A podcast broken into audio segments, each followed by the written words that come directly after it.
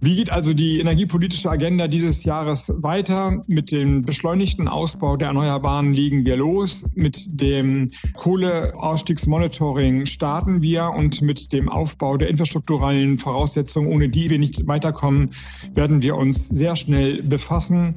Deswegen glaube ich, wir stehen vor intensiven Diskussionen, vor spannenden Diskussionen, aber auch vor Diskussionen, die die Wertschöpfung in Deutschland, die Investitionstätigkeit, damit die Innovationstätigkeit nochmal deutlich deutlich anheben können. Hallo und herzlich willkommen zu Handelsblatt Disrupt, dem Podcast über neue Ideen, Disruption und die Zukunft der Energiewende. Mein Name ist Sebastian Mattes und ich begrüße Sie heute ganz herzlich aus Berlin vom Handelsblatt Energiegipfel. Es wird ernst in der Energiewirtschaft. Der neue Wirtschafts- und Klimaminister Robert Habeck hat hochgesteckte Ziele. Er will den Anteil der Erneuerbaren an der Stromerzeugung bis 2030 auf 80 Prozent erhöhen. Es geht um nichts weniger als den größten Umbau der Wirtschaft und der Energiewelt seit der industriellen Revolution wie Habeck sich das alles vorstellt, was er gegen die hohen Strompreise unternehmen will und welche Pläne er für die Wasserstoffwirtschaft hat. Das habe ich mit ihm in dieser Woche auf dem Handelsblatt Energiegipfel besprochen. Ein weiteres wichtiges Element des grünen Totalumbaus ist der Verkehrssektor. Doch der verfehlt seine Klimaziele seit vielen Jahren immer und immer wieder.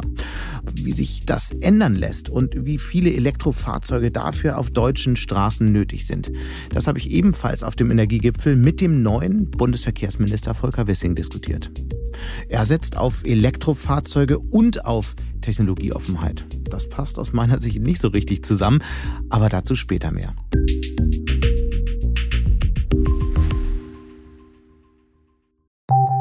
Nach einer kurzen Unterbrechung geht es gleich weiter. Bleiben Sie dran.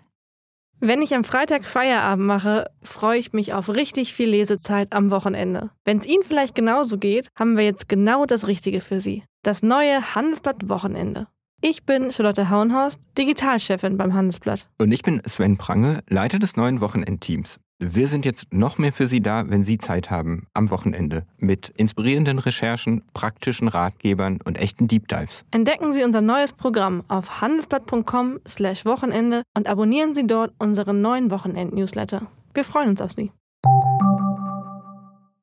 beim Handelsblatt Energiegipfel war auch die Handelsblatt Energiereporterin Katrin Witsch mit vor Ort, die auch den wunderbaren Podcast Handelsblatt Green moderiert. Und jetzt ist sie zugeschaltet und wir wollen einmal kurz über die wichtigsten Ergebnisse des Gipfels sprechen. Hallo Katrin. Hallo Sebastian. Bevor wir nun zum Interview mit Robert Habeck und Volker Wissing kommen, was waren aus deiner Sicht die wichtigsten Momente des Energiegipfels?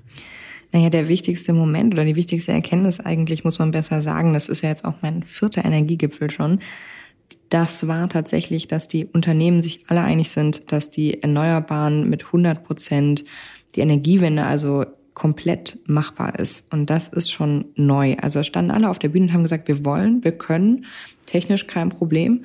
Die Frage ist halt nur, wie schnell das Ganze funktioniert. Aber von den Unternehmen her, die für den Netzausbau zuständig sind und für den Ausbau der Erneuerbaren und auch für unsere Energieversorgung, da kam jetzt einhellig die Aussage, das geht. Und das ist schon neu. Mhm. Aber es geht nicht äh, um jeden Preis und es ist, äh, geht auch nicht so einfach. Es gibt ja einige Hürden. Was ist die größte Aussicht der Unternehmen, die dort waren?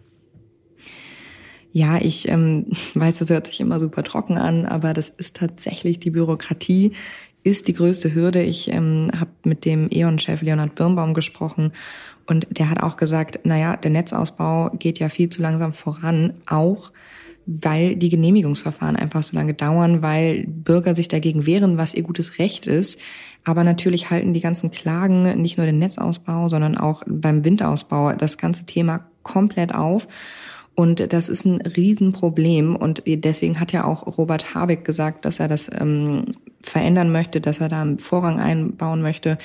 Aber da muss man natürlich aufpassen. Also die Frage ist, wie sehr kann man das Grundrecht der Bürger ähm, in einer Demokratie beschneiden ohne dass es zu viel wird. Also hier haben wir schon ein Paradoxon. Absolut. Und das ist vor allem für die Grünen natürlich eine wichtige Frage. Dass es auf der einen Seite sind das die ähm, Einspruchsrechte, auf der anderen Seite ist es natürlich äh, der Artenschutz. Glaubst du denn, weil das ja überhaupt keine neue Erkenntnis jetzt ist, ähm, glaubst du, dass sich jetzt wirklich was verändert? Ja, ich glaube, dass sich was endlich verändert, weil es das tatsächlich muss. Und das ist ganz einfach. Und die Ziele von der neuen Bundesregierung sind zwar schärfer als die von der alten, aber das Problem hatten wir schon lange auch mit der alten. Das hast du gerade gesagt, es ist überhaupt nicht neu. Aber jetzt ist die Dringlichkeit eine andere. Und ich glaube, dass wir mit dieser neuen Regierungskonstellation jetzt auch die Möglichkeit haben, das Ganze wirklich zu verändern, auch weil die Industrie da übrigens sehr viel Druck macht. Die braucht ja den grünen Strom. Die braucht das alles. Und deswegen muss das jetzt auch kommen. Mhm.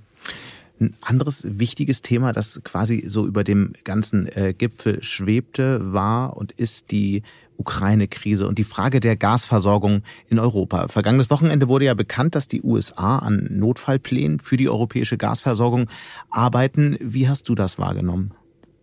Ja, absolut. Das war schon ein großes Thema auch auf dem Gipfel ähm, ob jetzt auf der Bühne mit dem RWE-Chef, ähm, mit dem ich lang, länger darüber gesprochen habe tatsächlich, oder auch einfach beim Essen, äh, wo die Leute sich aus der Branche ausgetauscht haben. Das konnte man überall hören. Und der Punkt ist natürlich der, dass vielen nicht klar ist, wie abhängig wir sind. Also wenn die USA sagen, wir arbeiten in einem Notfallplan, und wollen euch mit verflüssigtem Erdgas dann versorgen, was Russland äh, nicht mehr macht im, im schlimmsten Fall, dann muss man ganz ehrlich sagen, das reicht nicht aus. So, die Niederländer haben schon gesagt, sie wollen nicht noch mehr Erdgas produzieren. Die Norweger können nicht noch mehr Erdgas produzieren. Und Deutschland ist mit über der Hälfte ähm, Erdgas aus Russland sowas von abhängig, dass wir ein, in ein Riesenproblem laufen. Das gilt auch für ganz Europa, aber für Deutschland am meisten, wenn Russland wirklich ernst macht. Hm. Das, das man, hm. ist nicht zu kompensieren. Das muss man so klar sagen. Die USA können einfach gar nicht so viel Flüssiggas ja. äh, über den Atlantik schicken, um diese Lücke, die dann entstehen würde, zu füllen. Was waren denn, Katrin, sonst so die äh, Themen in den vergangenen äh, drei Tagen, die wichtig sind, die wir hier kennen sollten? Ja, das Wichtigste war tatsächlich, ähm, waren die neuen Vorgaben der Bundesregierung. Das war das wichtigste Thema und wie man die auch erreichen kann. Wir haben da ja zum Beispiel auch die Maßgabe, ähm, dass die Elektrolysekapazität, also die, für die Herstellung von grünem Wasserstoff, war eigentlich mit 5 Gigawatt bis 2030 geplant. Die neue Bundesregierung will jetzt aber 10 Gigawatt machen. Mhm. Da gab es eine sehr interessante Diskussion zu dem Thema, was denn da passieren muss, damit das auch umgesetzt werden kann. Nämlich, wir ziehen ja hier eine komplett neue Wirtschaftszweig hoch und da müssen so viele Dinge entschieden werden. Da sagen die Unternehmen, wir brauchen da im Bund auf jeden Fall eine Koordinierungsstelle, weil jetzt gerade redet zum Beispiel Covestro mit NRW in Nordrhein-Westfalen mit, äh, mit dem Bundeswirtschaftsministerium und mit den lokalen Behörden vor Ort. Aber die haben natürlich Themen, die weit über die Landesgrenze hinausgehen, ähm, wenn man auf die Infrastruktur guckt. Und das waren alles so Sachen. Also ja, machen wir. Und es ging viel um das Wie, auch beim Netzausbau, erneuerbaren Ausbau. Und das waren schon, das war das wichtigste Thema, würde ich sagen. Mhm es waren ja nicht nur die großen traditionellen Energiekonzerne ähm, und Spitzenpolitiker da, sondern auch kleinere äh, Firmen und Startups. Was hat dich denn am meisten beeindruckt? Gab es irgendeine neue Technologie, die wir kennen sollten oder irgendein Unternehmen, von dem wir vielleicht in den nächsten Jahren noch hören werden? Also wir hatten dieses Jahr zum ersten Mal und ähm, da habe ich mich sehr, sehr drüber gefreut und äh, auch, möchte auch nochmal ein Lob an die Kollegen, äh, die das ganze Planen aussprechen. Einen kompletten Tag, also einen kompletten halben Tag, den letzten Tag, haben wir dem Thema Wärmewende gewidmet. Und das ist, das muss man so deutlich sagen, ähm, das Stiefkind der Energiewende. Nur kurz für alle, die es nicht wissen, was versteht man genau unter der Wärmewende? Wenn wir über die Energiewende sprechen, dann reden die meisten ja vom Strom. Erneuerbare im Strombereich. Das ist natürlich auch ein großer Faktor. Aber wo wir die meisten äh, fossilen Energien immer noch haben, ist im Bereich Wärme. Also wenn du und ich jetzt unsere Heizung anschmeißen oder im ganz Großen natürlich, wenn, sagen wir mal, Covestro oder irgendwelche anderen äh, großen Konzerne ihre Fabrik anschmeißen, dann brauchen die dafür unfassbar viel Wärme. Und hier sind wir wirklich noch ganz weit zurück. Und das versteht man unter Wärmewende sowohl im privaten Haus als auch in der Industrie. Es ist wirklich das wichtigste Thema, weil wir da äh, die meisten Fortschritte noch machen müssen, weil noch zu wenig passiert ist. Man will es gar nicht meinen, dann nur der Verkehr ist noch schlimmer, aber der ist ja jetzt überall im Blickfeld. Aber die Wärmewende, da wo wir am meisten CO2 ausstoßen, das wird nie thematisiert. Das haben wir gemacht und ähm, da gab es einige spannende Startups, ähm, die sich damit beschäftigen, zum Beispiel Energy Nest die machen Prozesswärme, aber auf eben erneuerbarer Basis für die Industrie. Und das ist ein Riesenhebel, um CO2 einzusparen. Und ähm, das ist schon spannend. Ich finde es super, dass wir da einen Fokus drauf gelegt haben und hoffe, dass das auch jetzt in der Regierung, in der Politik irgendwann ankommt, das Thema. Katrin, letzte Frage. Handelsblatt Green, dein Podcast. Erzähl mal so zwei, drei Dinge, zwei, drei Gründe, äh, warum man diesen Podcast kennen sollte. Womit beschäftigt ihr euch? Wer sind so eure Gäste? Ja, also man muss den Podcast natürlich kennen, weil es abseits von Disrupt natürlich ähm, das wichtigste Thema unserer Zeit ist. Also wir beschäftigen uns mit allen Themen rund um Klima, Energiewende und Nachhaltigkeit. Das betrifft sowohl die Unternehmen, aber auch Verbraucherfragen oder Dinge, die man sich auch einfach selber als, als Mensch äh, im Moment fragt. Zum Beispiel, wie nachhaltig sind eigentlich diese Fleischalternativen oder wie grün, das ist ja ein sehr aktuelles Thema, ist Atomkraft gerade in Deutschland schwer diskutiert. Mhm. Und da haben wir eigentlich alle möglichen Gäste vom RWI-Chef bis hin zum Aktivisten und natürlich ganz, ganz viele Wissenschaftler ähm, aus dem Klimabereich, aber auch ähm, technologische Innovationen. Also wir deck, versuchen das ganze Spektrum abzudecken und ähm, dem Bürger möglichst, äh, dem Hörer möglichst viel ähm, Sachen mit an die Hand zu geben, mit denen er sich dann eine eigene Meinung bilden kann. Ja, ich kann es nur sehr empfehlen. Den Podcast gibt es überall, wo es Podcasts gibt und natürlich auch auf der Website des Handelsblatts. Vielen Dank, Katrin, und schöne Grüße nach Berlin. Danke dir. Die To-Do-Liste des neuen Wirtschafts- und Klimaministers Robert Habeck ist lang und sie ist vor allem ehrgeizig. Sie reicht von 80 Prozent grüner Stromerzeugung bis 2030 über ein Solar- und Windbeschleunigungspaket, die Senkung des Strompreises bis hin zu einem Pakt mit der Industrie, um den grünen Umbau zu finanzieren. Auf dem Energiegipfel hat Habeck Folgendes dazu gesagt. Das ist äh, leicht gesagt und in der Umsetzung alles andere als trivial. Vor allem Wind auf Land ist ein enormes, hat ein enormes Konfliktpotenzial. Ich versuche mit den Länderkollegen, mit den Ministerpräsidenten, die ja für die Raumordnung im Kern verantwortlich sind, zu guten Lösungen zu kommen. Aber die Zeit läuft natürlich und wir werden schnell sein müssen. Ausbau von PV und Nutzung von Solarenergie sowohl auf den Dächern wie in der freien Fläche wird ebenfalls vorangebracht werden. Alles soll attraktiver werden. Dafür braucht es neue Allianzen und die Bereitschaft vieler Player, Besitzstände aufzugeben und vor allem neu zu denken. Auch bekannt in diesem Kreis ist, dass wir die EEG-Umlage abschaffen werden für die Stromverbraucher und aus dem Klima- und Transformationsfonds bezahlen werden. Das schafft eine Menge von Bürokratie ab und sorgt auch dafür, dass ein für viele Unternehmen noch eine Gleichheit im Markt entsteht. Und Habeck setzt auch auf neue Technologien. Mit dem Kohleausstieg idealerweise bis 2030 sind das unter anderem Flüssiggas und Wasserstoff, falls nötig auch mit staatlicher Förderung. Das heißt, wir werden strategische Investitionen in eine Gaskraftwerksinfrastruktur brauchen und diese Gaskraftwerksinfrastruktur wird sich dann wandeln in eine Wasserstoffinfrastruktur. Auch dafür werden wir die infrastrukturellen Voraussetzungen planen und finanzieren müssen. Das beginnt mit Wasserstoff, Terminals, also LNG für Wasserstoff, bis hin zu den Systemen, die dann den Wasserstoff im Land verteilen. Sie müssen eben zu den Punkten hin, die wir durch den Monitoring-Bericht beim Kohleausstieg identifiziert bekommen. Habeck weiß ganz genau, dass er mit all dem auch scheitern könnte.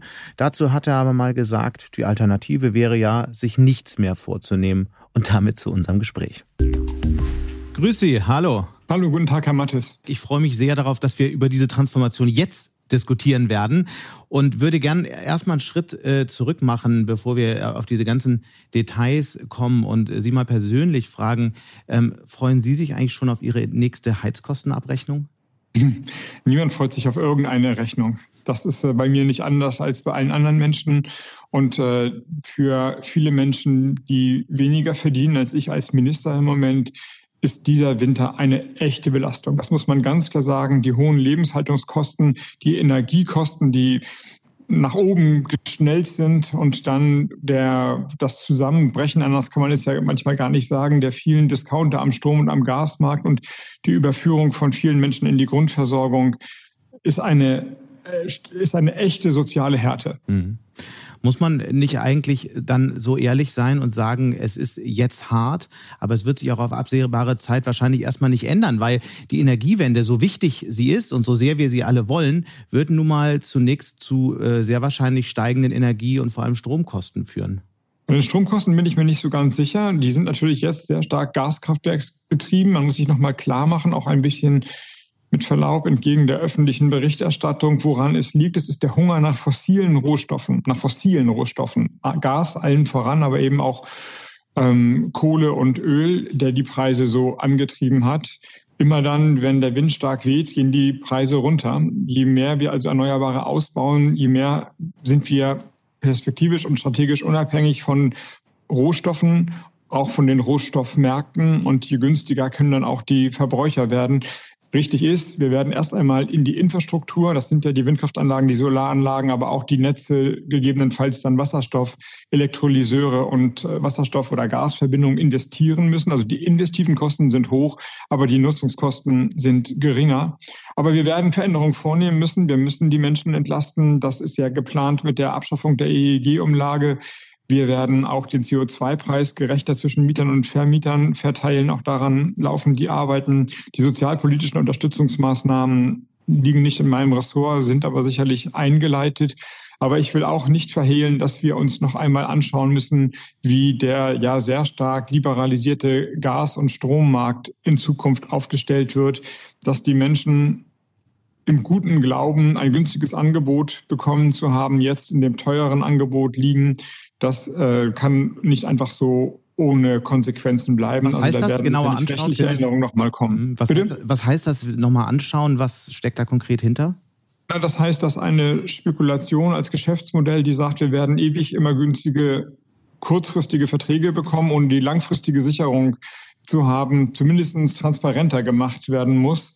Möglicherweise muss man auch überprüfen, dass diese Langfristhinterlegung klarer reguliert wird, mhm. so dass die Leute, die, weiß ich nicht, was 50, 100 Euro sparen wollen, am Ende nicht die geprellten sind oder böse erwachen. Und so sieht es ja im Moment aus. Sie hatten ähm, ähm auf meine erste Frage hin gesagt, ja, beim Strompreis sind Sie, sich da, sind Sie sich da nicht so sicher. Langfristig würde ich da mitgehen, werden äh, Erneuerbare äh, sicher zu, einer, ähm, zu sinkenden Strompreis führen. Aber ähm, kurz- und mittelfristig ist es doch eher so, dass äh, dadurch, dass Gaskraftwerke vorgehalten werden müssen, Investitionen getätigt werden müssen, die Preise erstmal steigen. Wie ist denn so Ihre Prognose für den Strompreis äh, in den nächsten äh, drei bis fünf Jahren? Wie sehr wird er steigen? Wird er konstant bleiben?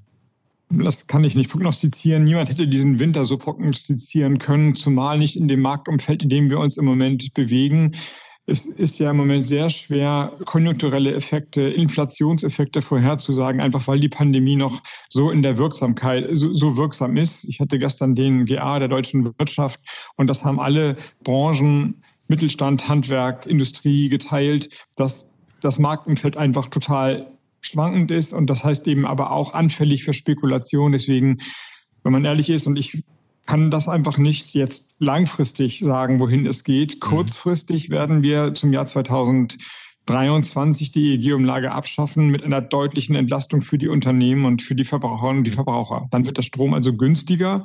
Wie sich das dann im Markt Gas, Ausbau der Erneuerbaren, Netzentgelte darstellen wird, das äh, kann ich noch nicht vorhersagen für die Mittelfrist. Aber kurzfristig werden wir den Strompreis günstiger machen.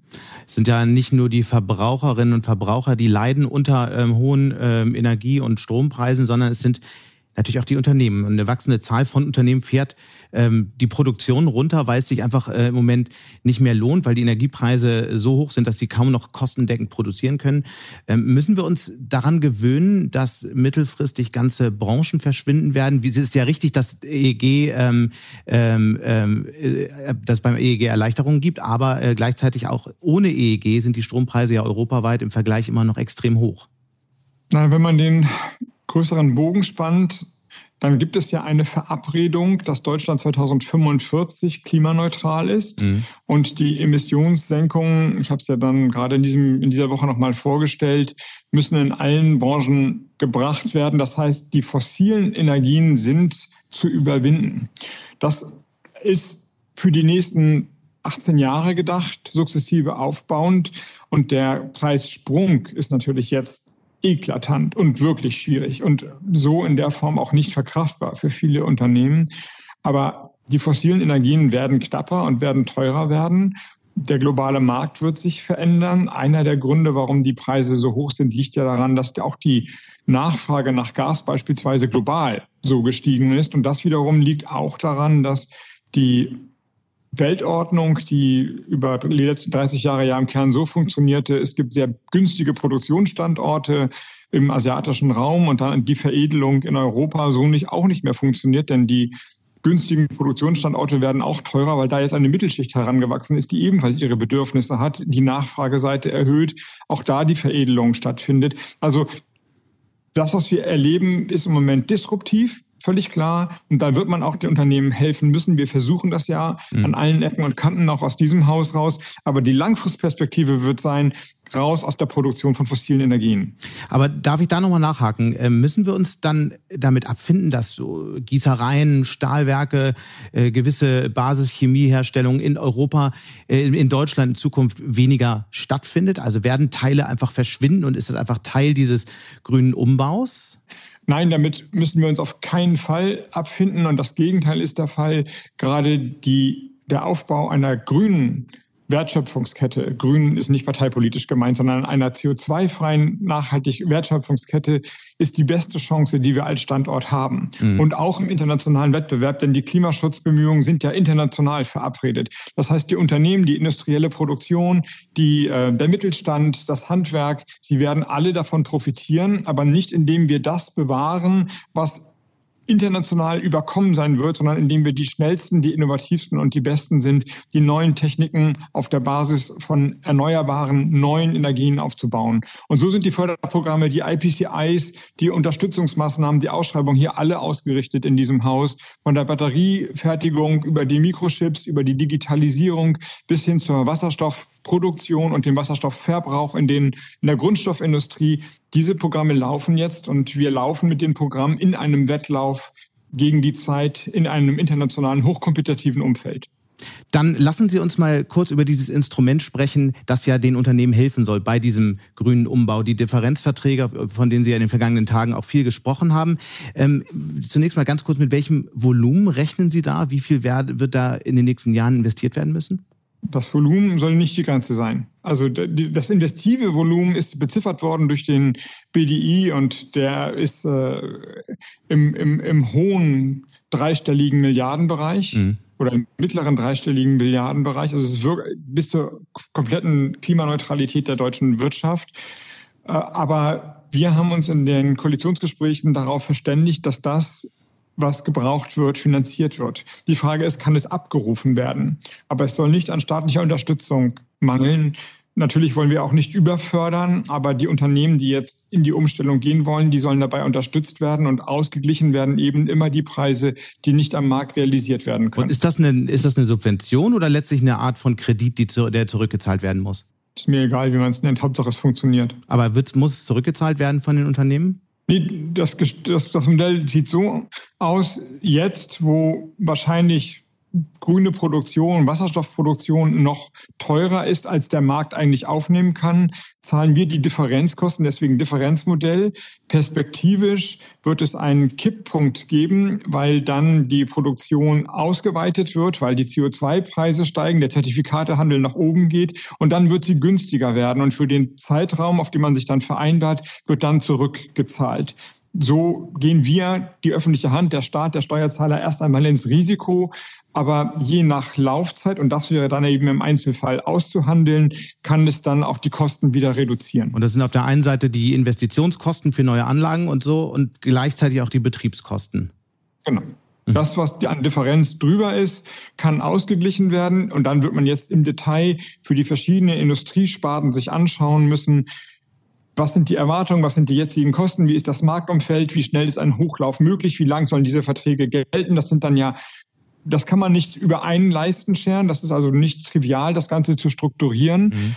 Ähm, aber der Idee nach gibt es einen Pakt, wo man sagt, es gibt eine Sicherheit, eine investive Sicherheit, dass man damit auch arbeiten kann. Und umgekehrt gibt es für die öffentliche Hand die Perspektive, wenn das Ganze funktioniert, wenn sich der Markt umstellt, dann wird auch nicht überfördert, sondern ein Teil dessen, was man als Vorschuss bekommen hat, zurückgezahlt. Und wenn es nicht passiert, hm. ist die öffentliche Hand halt im Risiko. Lassen Sie mich eine letzte Frage zum Thema Wasserstoff stellen, weil das ja ein ganz, ganz wichtiges Element in dieser Strategie ist.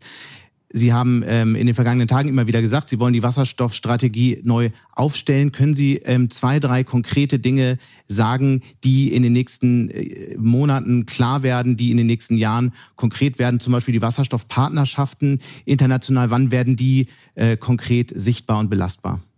Die Mengen werden erhöht werden von 5 GW auf 10 GW.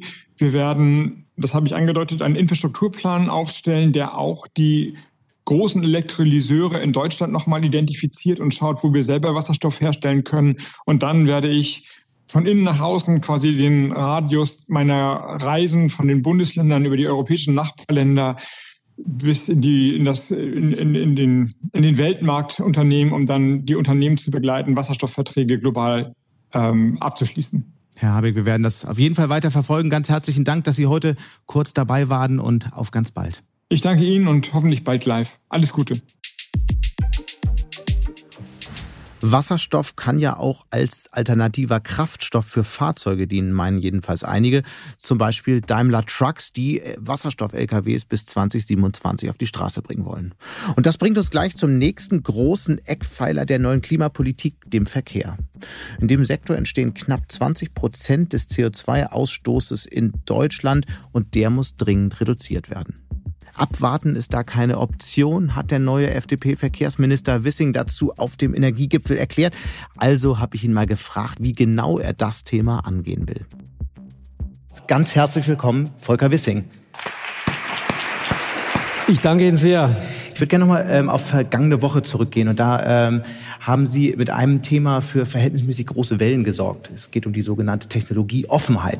Sie hatten ja in dem Interview zuerst gesagt, auf absehbare Zeit werden wir nicht genug E-Fuels haben, um die jetzt zugelassenen Pkw mit Verbrennungsmotor zu betreiben. Synthetische Kraftstoffe würden vor allem im Flugverkehr gebraucht. Kurz darauf im äh, Bundestag haben Sie dann wieder von Technologieoffenheit gesprochen. Da habe ich mich gefragt, wie passt denn das alles zusammen? Oder sind Sie einfach nur vor dem VDA eingeknickt, der äh, kurz darauf gesagt hat, natürlich brauchen wir E-Fuels? Nein, das ist ja das Gleiche. Wir müssen technologieoffen sein, aber wir müssen uns von dem verabschieden, dass wir ein Einheitsangebot haben, das der Verwendungsbreite oder der Anwendungsbreite entspricht, äh, dass wir auf der Grundlage des, des Nutzens fossiler Kraftstoffe haben. Das ist der entscheidende Punkt. Die äh, Anwendungsbreite. Wir brauchen unterschiedliche Lösungen für den Flugverkehr, den Schiffsverkehr ja. und eben auch für den Individualverkehr. Aber da würde ich gerne noch mal einhaken. Äh, ich frage mich, ob diese Debatte nicht am Ende schädlich ist. Sie haben ja selbst vor ein paar Tagen gesagt, dass viele Autokäuferinnen und Autokäufer jetzt gerade noch zögern, weil sie nicht so genau wissen, welche Antriebsart sich am Ende durchsetzt. Verwirrt man mit so einer Debatte über Technologieoffenheit die Leute nur noch mehr? Nein, gar nicht. Denn äh, was, worum es mir geht, ist jetzt den, den, die Leute anzustoßen, darüber nachzudenken, äh, wenn sie nicht genau wissen, welche Antriebsart soll ich nutzen, dass sie immer die klimafreundlichste wählen, die den individuellen Anforderungen entspricht. Und ich höre oft, dass beispielsweise beim E-Auto die Reichweite nicht genügend ist. Mhm. Nur wenn ich eine Reichweite von über 400 Kilometer habe und täglich weniger als 100 Kilometer pendle zum Arbeitsplatz, ja. wo ist das Problem? Ich würde gern trotzdem noch mal ein Stück weit genauer auf die Zahlen schauen, weil da sieht man, wie äh, dringend jetzt auch umgedacht werden muss. Das sind keine Zahlen, die ich mir ausgedacht habe, sondern die haben Sie mit äh, Herrn Habeck und die vorige Bundesregierung hatte ähnliche. Ähm, Sie wollen 15 Millionen rein elektrisch betriebene Fahrzeuge bis 2030 auf den Straßen haben, richtig? Also wir wollen elektrisch betriebene Fahrzeuge. Natürlich ist der Hybrid auch ein Beitrag dazu, aber idealerweise ist es natürlich so, dass Klimaneutralität... Aber von den 15 Millionen sind das jetzt Hybride oder rein elektrische? Also ich habe nochmal nachgelesen. Im Koalitionsvertrag steht äh, elektrische, steht nicht rein elektrische, aber wir sollten äh, auf jeden Fall den Ehrgeiz haben, so viel Klimaschutz wie möglich zu betreiben und die Emissionsfreiheit, die CO2-Emissionsfreiheit ist natürlich der Idealfall. Weil man muss sich mal klar machen, was das bedeuten würde. Wir haben jetzt so knapp 600.000 rein elektrische Fahrzeuge auf den Straßen. Wenn man, äh, wenn man insgesamt 15 Millionen erreichen möchte, fehlen noch 14,5. Das heißt, jedes Jahr müssten 1,6 Millionen ungefähr von jetzt an ab sofort rein elektrische Fahrzeuge zugelassen werden. Das ist ungefähr jedes zweite. Wenn man jetzt bedenkt, dass die Hersteller jetzt schon nicht genug rein elektrische Fahrzeuge liefern können, dann muss man doch den Leuten irgendwann mal ganz ehrlich sagen, ab in ein paar Jahren werden überhaupt nur noch rein elektrische Fahrzeuge zugelassen, weil die Ziele sonst überhaupt nicht erreichbar sind. Wir wollen jetzt äh, die Menschen dazu veranlassen, die Möglichkeiten, die wir heute haben, zu nutzen. Mhm. Wir könnten mehr E-Mobilität heute schon haben. Und nochmal noch mal auf das Thema Technologieoffenheit zurückzukommen. Wir haben für viele Bereiche noch keine Lösung. Wir arbeiten daran, dass wir hier mit dem Wasserstoff, mit der Wasserstofftechnologie einen wichtigen Beitrag leisten. Und ich habe daran erinnert, dass wir nicht abwarten können und zögern sollten, die Möglichkeiten von heute zu nutzen, bis wir eine Einheitslösung fürs Fliegen, den Schiffsverkehr und den Individualverkehr haben, der in etwa dem entspricht, was wir heute haben. Wir werden auf der Strecke dorthin uns diversifizieren müssen. Mhm. Und da bietet die sofort nutzbare Elektromobilität eine gute Möglichkeit. Aber selbstverständlich sind auch E-Fuels ein wichtiger Beitrag dort, wo man sie braucht. Und wenn man viel davon übrig hat, bin ich um jeden Liter E-Fuel dankbar, okay, der einen fossilen Kraftstoff ersetzt. Wird es in den nächsten fünf bis zehn Jahren genug E-Fuels übrig geben, um sie im Pkw-Verkehr zu nutzen? Also man kann sich das ja relativ einfach äh, anschauen. Wir kennen unsere genau. Energieversorgung, wir kennen die Herausforderungen der Energieversorgung. Und umso wichtiger ist es, dass wir die Möglichkeiten, sofort CO2 emissionsfrei zu fahren, heute schon nutzen. Und dazu will ich alle einladen, gleichzeitig technologieoffen bleiben, weil wir nicht für alle Bereiche eine Lösung haben. Und ich habe im Deutschen Bundestag auch gesagt, wir können nicht auf eine Antriebsart alleine umstellen. Hm. Hört sich dann, dann doch sehr nach Elektromobilität an. Na, bitte? Sie haben die Frage nicht so ganz beantwortet. Also wird es genug E-Fuels geben in den nächsten Jahren? Wahrscheinlich eher nicht. Das heißt, es fällt eigentlich rein, ist eine, eigentlich eine rein theoretische Diskussion. Wir, wir kennen ja den, die, die Energiebilanz mhm. und wissen natürlich, dass die äh, E-Mobilität einen Vorteil hat gegenüber den E-Fuels. Wir wissen aber auch, dass wir nicht alle Bereiche mit Elektromotoren äh, bedienen können. Wenn ich an schwere Nutzfahrzeuge denke, an äh, das Fliegen denke. Und deswegen sollten wir nicht warten, bis wir genügend E-Fuels für alle Anwendungen haben. Ob das realistisch ist, ja. kann sich jeder anhand der Energiebedarfe anschauen, sondern wir sollten die Möglichkeiten, die wir heute schon haben, nutzen das Machbare zuerst angehen und nicht äh, nur über die Zukunft reden, weil wir heute schon Verpflichtungen haben, mehr CO2 einzusparen, als wir tatsächlich einsparen. Sie haben einen anderen sehr wichtigen Punkt eben angesprochen in Ihren Eingangsbemerkungen, und zwar die Ladesäulen. Die Erkenntnis ist ja nun nicht ganz neu. Es fehlen ganz, ganz viele Ladesäulen. Und auch in der Vorgängerregierung hat es ja schon verschiedene Initiativen gegeben.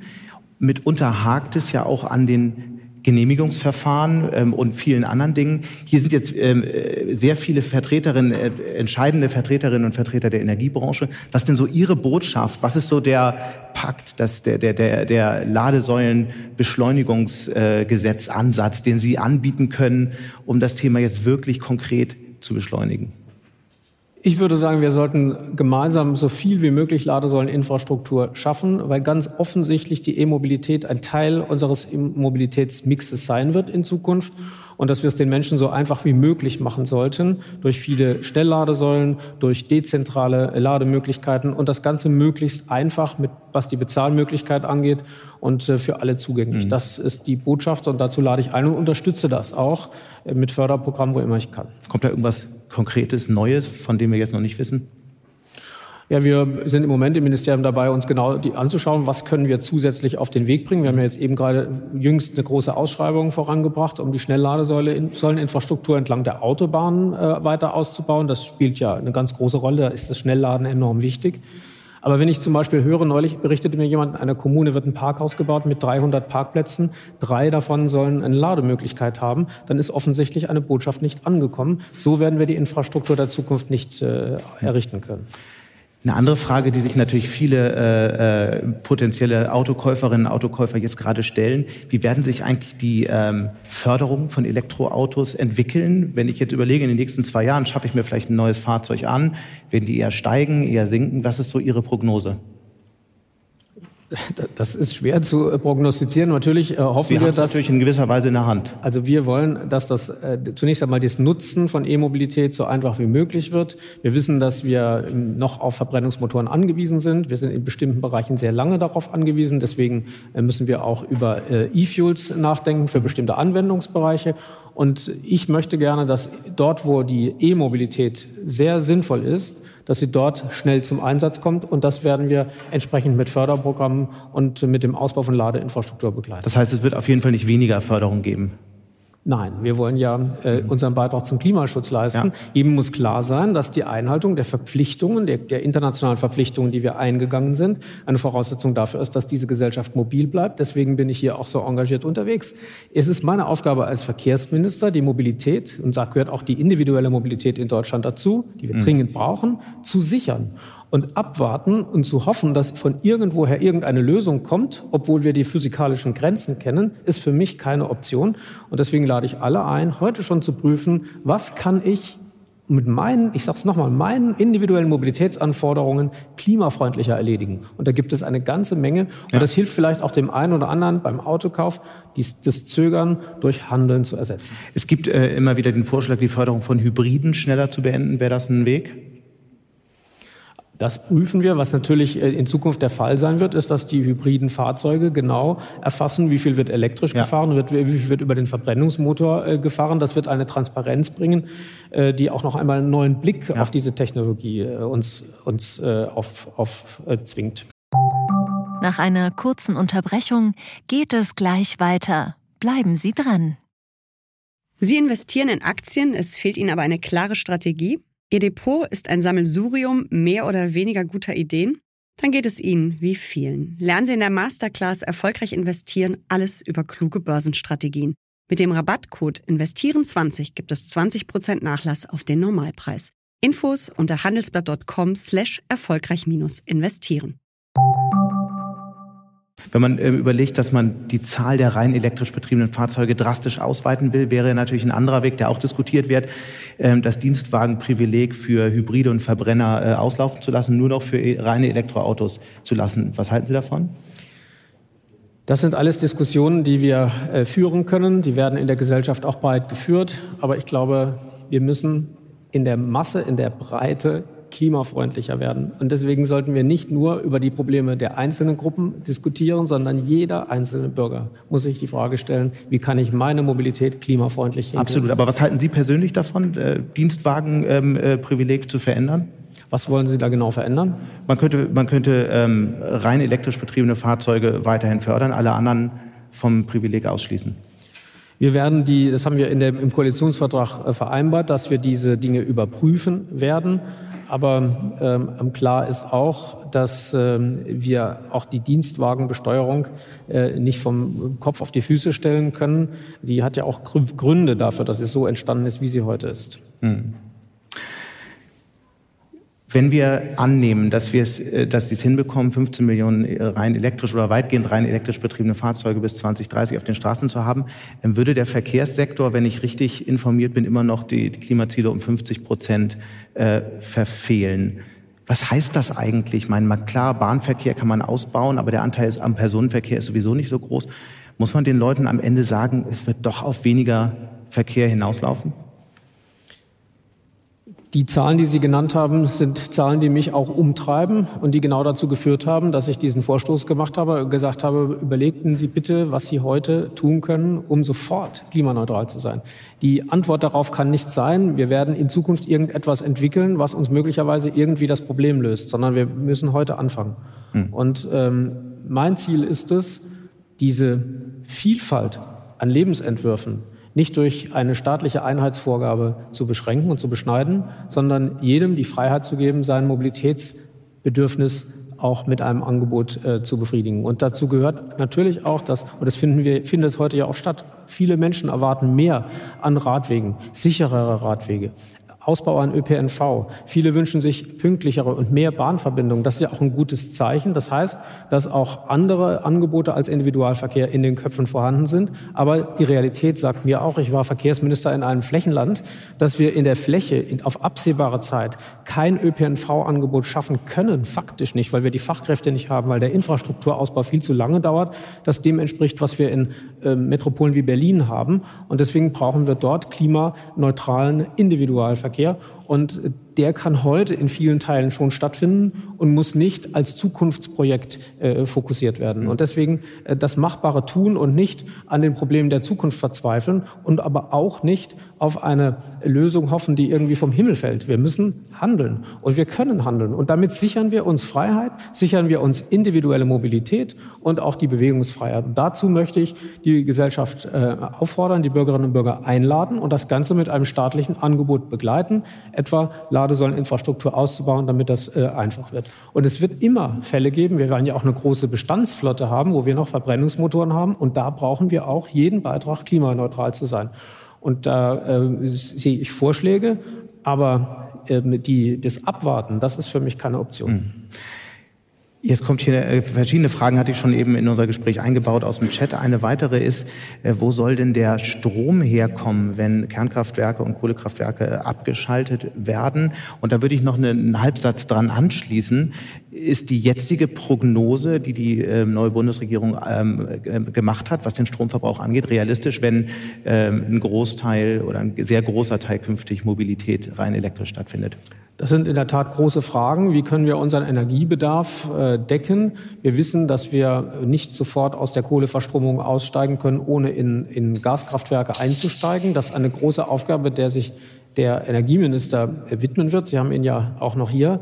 Äh, und die in der Tat eine ähnlich große Herausforderung darstellt wie den, der Umbau der Mobilität zur CO2-Neutralität. Mhm. Aber äh, schauen Sie, die Menschen erwarten, dass wir diese Probleme lösen. Und ähm, deswegen sind wir alle in der Verantwortung, die gesamte Gesellschaft das anzugehen.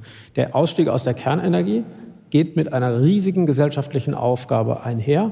Und äh, er ist gesellschaftlich gewünscht. Dieser Umbau ist gewünscht. Und deswegen haben wir die Verpflichtung, das jetzt auch der Welt zu zeigen, dass wir es können.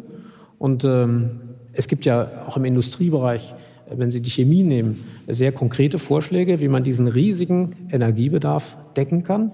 Dazu müssen wir uns aber auch schneller bewegen. Wir müssen Planungsverfahren beschleunigen. Wir können nicht über große äh, Offshore-Windparks reden, wenn wir faktisch es nicht schaffen, die Leit Leitungsinfrastruktur äh, zeitnah auf den Weg zu bringen. Wir müssen hier größer denken, weil die Aufgabe, die wir uns mit dem Umbau der Energieversorgung vorgenommen haben, eine gigantische ist. Aber die Wahrheit ist auch, ein, Großteil des, äh, ein großer Teil des Stroms wird in ein paar Jahren aus dem Ausland kommen, um den zusätzlichen Bedarf zu decken.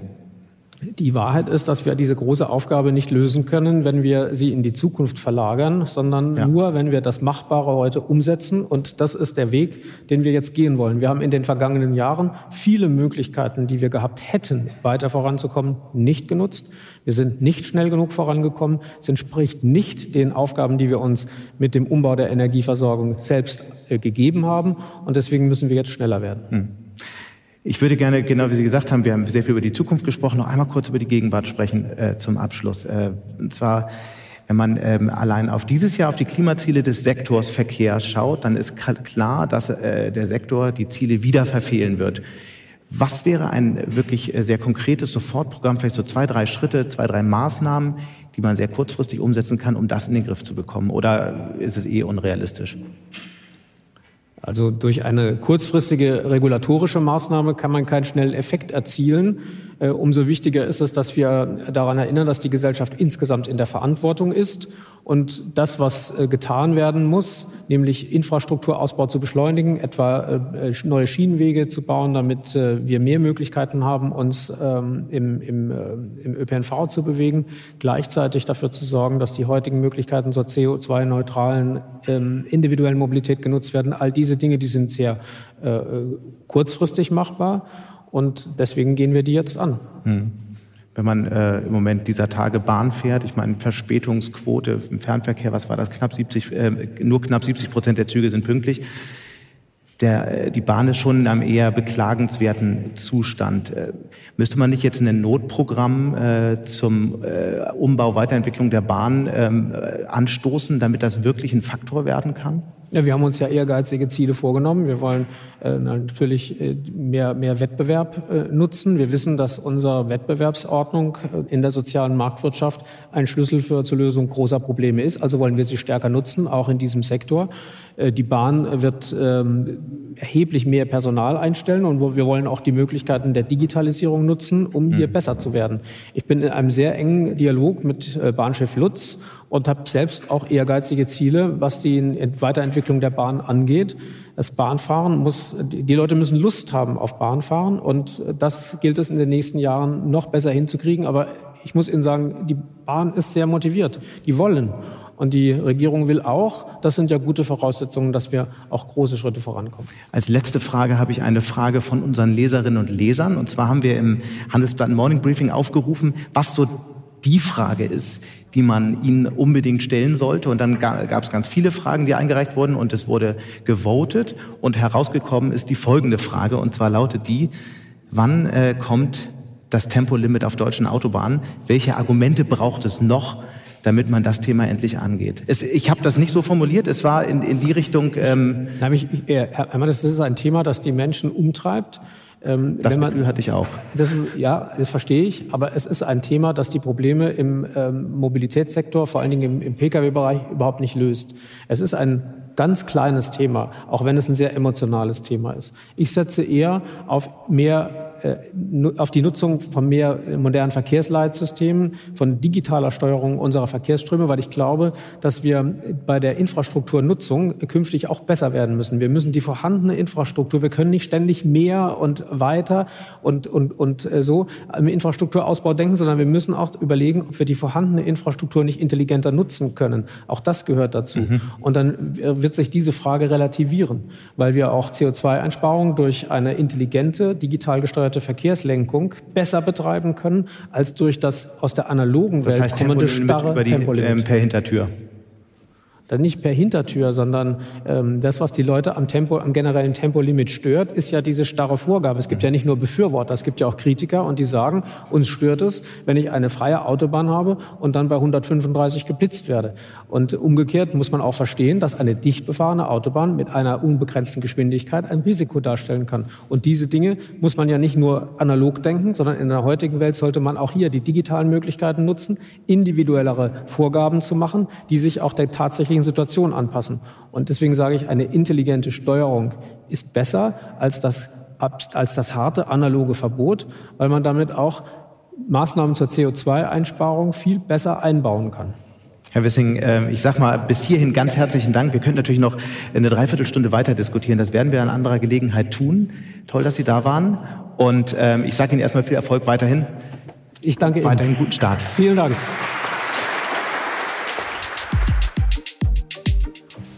Und damit sind wir auch schon wieder am Ende von Handelsblatt Disrupt. Wie immer freue ich mich über Kommentare in der Handelsblatt Disrupt LinkedIn-Gruppe oder senden Sie mir gerne eine Mail. Die Details finden Sie in den Show Notes.